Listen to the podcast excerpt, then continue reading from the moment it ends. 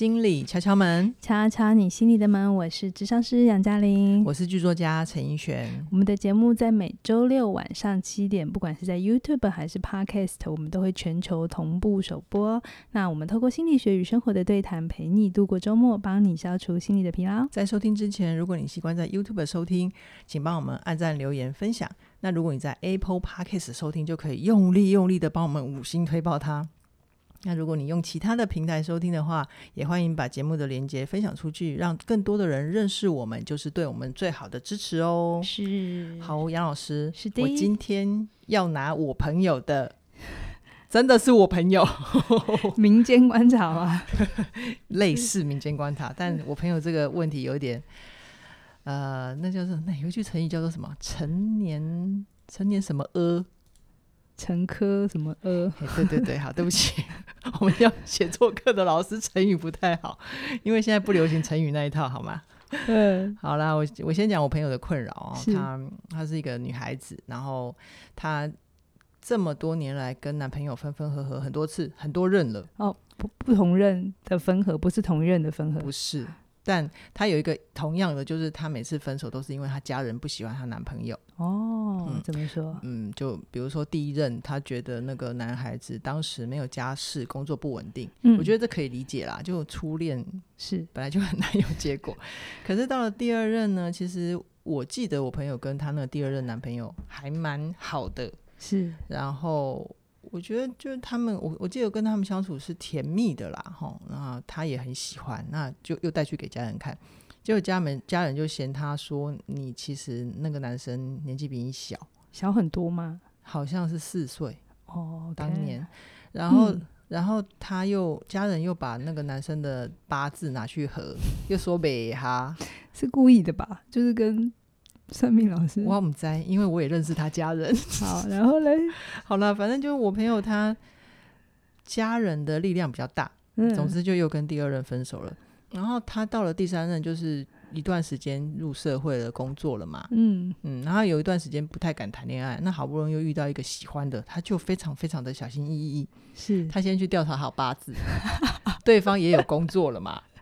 然后他也没有什么其他不良嗜好的问题，嗯、他就想说这次总行了吧？是，然后他就带去给家人认识，嗯、是，结果家人就是总之也还是不喜欢呐、啊。那我觉得那个我就不予置评。他家人没有要他嫁吧？我觉得 就是不希望他离开吧，就不喜欢他结婚。可是你知道吗？有时候家人这种东西，他又是很下意识的。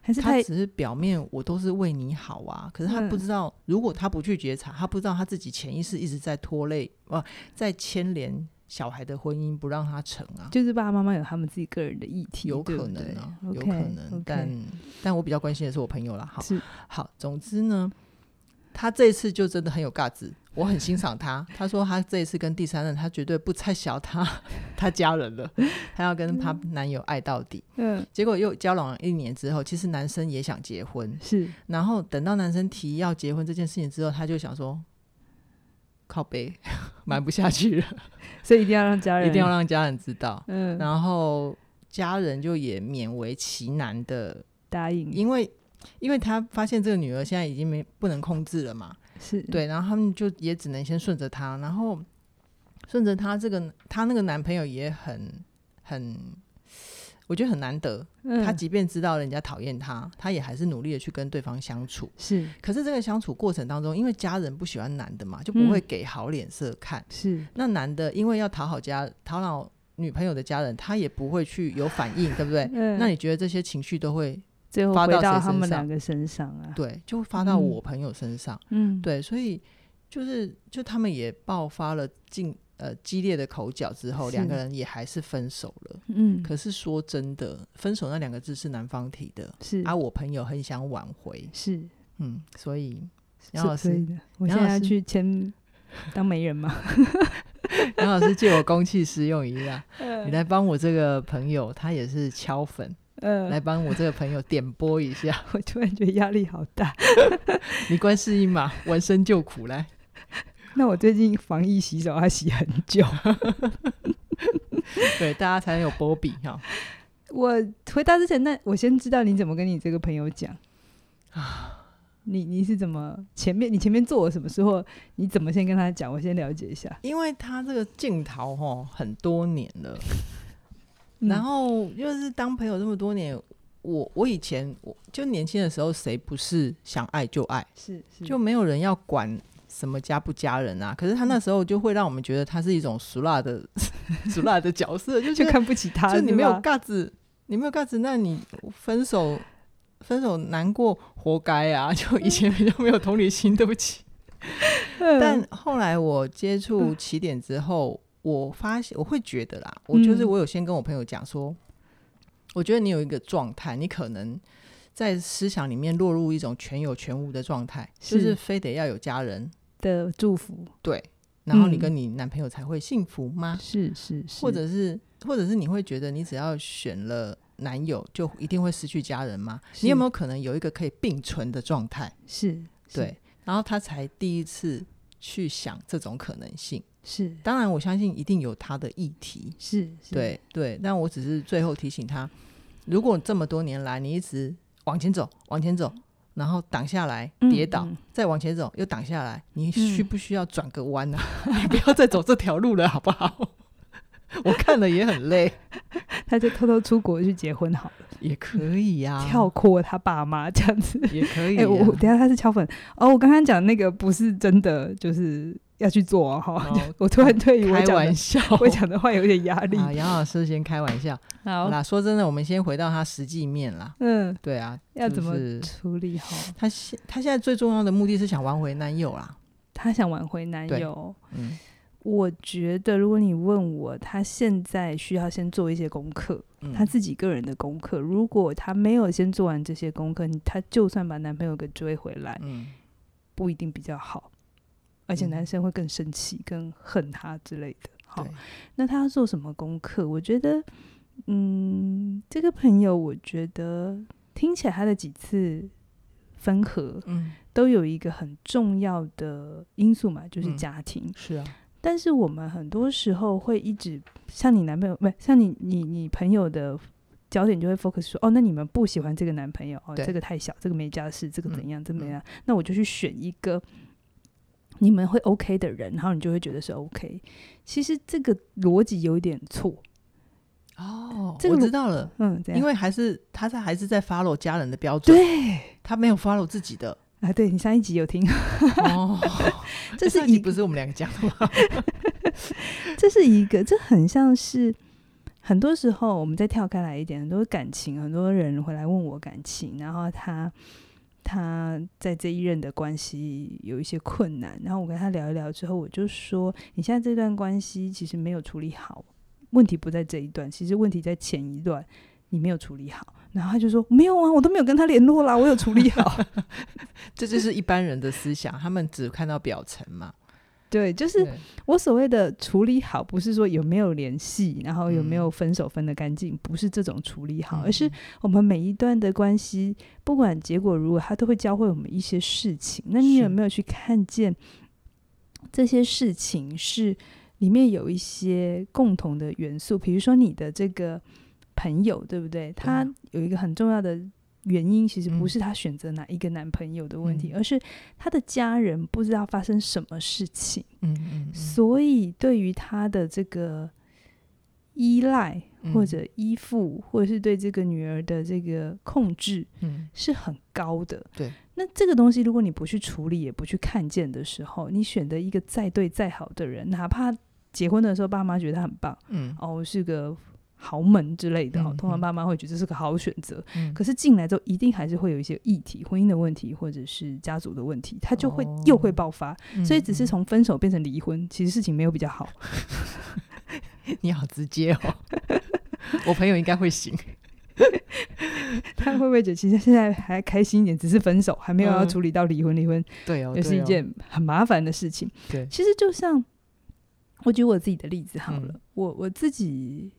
我自己就有发现一件事情，哈，嗯、就是，呃，我的个性，嗯，我个性我在很早就意识到，我跟我的家庭，嗯，好，我不能太近，嗯，所以我十八岁，我上了大学之后，我就搬出去住，然后一路就出去没有回来，讲的好像陶家的女儿哦，就呃 好像其实你每个礼拜回家吃饭，没有到每个礼拜啦，哦、就是我很清楚我很爱我的家人，他们也很爱我，嗯，可是我很清楚我跟他们太靠近，因为我太有自己的想法，哦、我我其实我是一个很你的你的逻辑是可以有爱，但不一定要黏腻。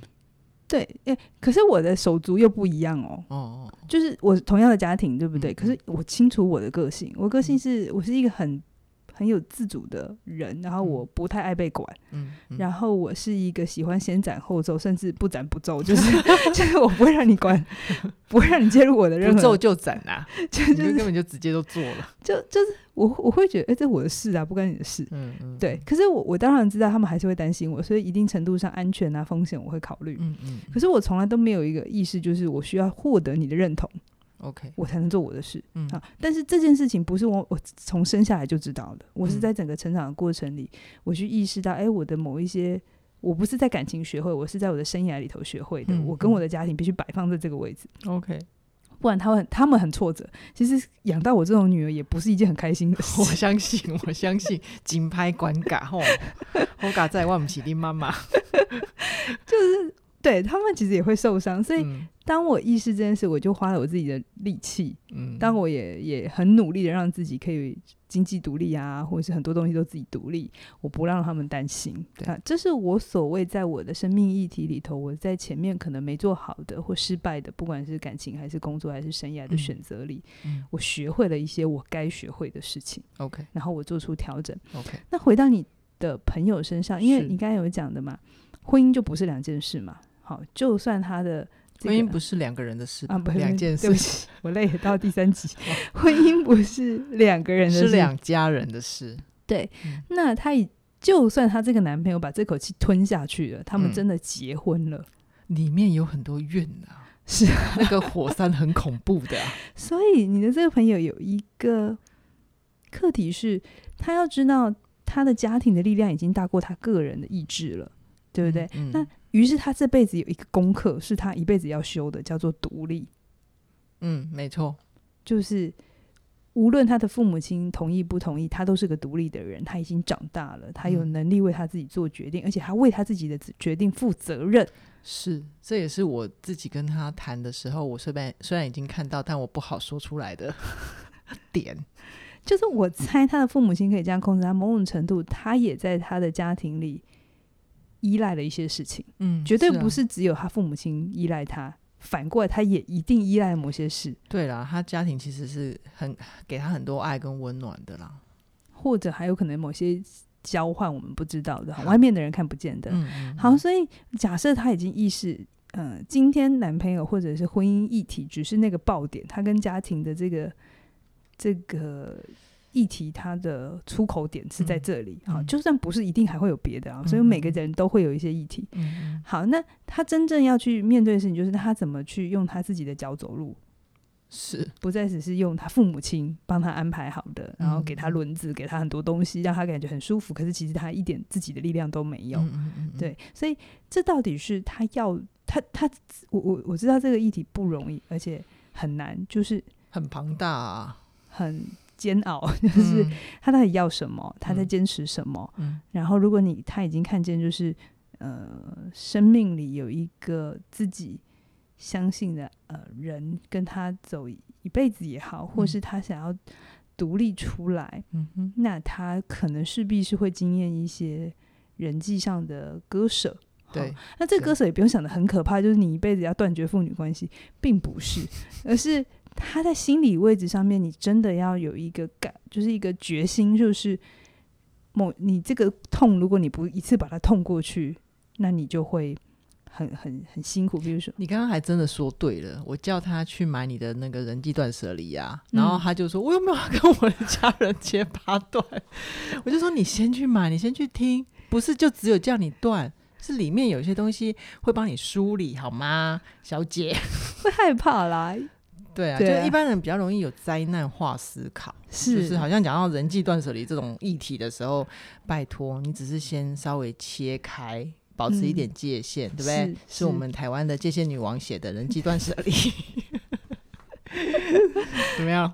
对，所以嗯、呃，对啊，人际断舍离是一个可以选择的的的入口，就是。嗯这个人际断舍离，它其实是我们所有人成长的开始。家庭可能对你这个朋友是最明显，那有一些人断不开的可能是友情，嗯，有些人断不开的可能就是爱情，对对。好，所以我们生命里一定会有一些关系，某一种关系是你最不容易处理的，嗯。然后通常那里的，你不要以为洒洒脱的，我跟你说啊，你就切切，不要跟他联系，你就做得到。好，如果我有那么傻就好，嗯，我的课绝对不会这样讲，因为我知道这个东西让你。离不开，就表示里面有你的某一些需求在里面。嗯嗯，你要处理的是这个需求，不是这个，不是那个关系。对。对，所以你要去整理的事情是，那为什么在这段关系里头，你明知道痛苦，可是你又离不开？嗯、所以你真的要的是什么？嗯，当你找得到这个要的的时候，然后开始重新去用别的方法满足。嗯，以前就是可能从家里嘛，那你你因为知道自己要这个，然后你有意识的慢慢从外面去培养的话，嗯，你就不需要完全靠这个家庭的来源供给。那，也不是说你就要跟你的家人切八段，从此都不接受他们的好意，不是，只是可能从百以前的百分之一百。现在可能把它变成八十、七十、六十、五十，对，下降到二分之一之后，你就有，你就可以比较能够去坚持你自己的想法，而不会觉得很拉扯、很痛苦。对，就是其实杨老师刚刚讲到一个重点，它不是，它不是一定要切断之后以后就没有联系，而是那个程度上的调整、是调配嘛，是对不对？是。好，其实你刚刚讲的那个过程啊，也让我想到一个还蛮经典的例子，就是。我从旁边当他的朋友这样看，我会觉得他比较像是那个马戏团的小象的道理啦，嗯、就是呃呃小小只的小象小象，对，就是小象小象，他们从小被养在马戏团里，然后被绑在木桩上嘛、嗯。可是他长大了，他都还觉得他得要去依赖着木桩，他就只能待在那个原地，他不晓得自己的力量，他甚至于没有去展现过。是是，所以他就不晓得自己其实是有能力为自己做准备的。是，好，那那接下来就想要问杨老师啊，如果我的朋友他真的有勇气做出断舍离之后，他有没有什么必要的辅助条件可以让他更容易度过那段时间？好，呃，我们顺一下那个逻辑哦，好、嗯，就是你现在断开了你家庭的连接，对不对？嗯、那你的内在一定会是比较。瞬间觉得有点空虚、寂寞，觉得冷嘛？是。而且通常这样的家庭，就我过去的经验，会一直嫌弃别人的人，好、嗯，觉得男生怎样怎样怎样。通常都会从小到大给孩子一个观念，就是外面的世界很可怕，哦、外面的人都不好，他们都不会像家人一样对你那么好。嗯、真的，真的，确实有这种暗示哈。就他会需要透过这个把彼此紧紧绑在一起，而感觉到。归属或连接，或他们觉得安全，嗯，所以呃，越是这样的人呢、啊，你跟他，他们为什么那么害怕断舍离？就是他一直被给这个信念，所以你跟他讲说离开这段关系，他就会觉得我离开就是没有了，我就整个空了，嗯、就世界毁灭了。所以我会觉得，同时之间在有能力断舍离的时候，你也要有能力跟别人做好的连接，嗯哼，因为如果你你你的连接是呃只跟家人，嗯、那你。都没有自己，就没有外界的资源啊。对，嗯、好，所以当你断掉了之后，你就可以要能够能力去辨出谁是你可以好好互动的人，嗯、然后谁是你可以值得呃去信任，然后他不会控制你。比如说我就是我朋友很好的资源，是是是是是是是，就是我们的生命里头，你可以常常去检视你在各个方面有没有是平衡的，不是只有家庭哦，嗯、工作上也是，会不会你都太。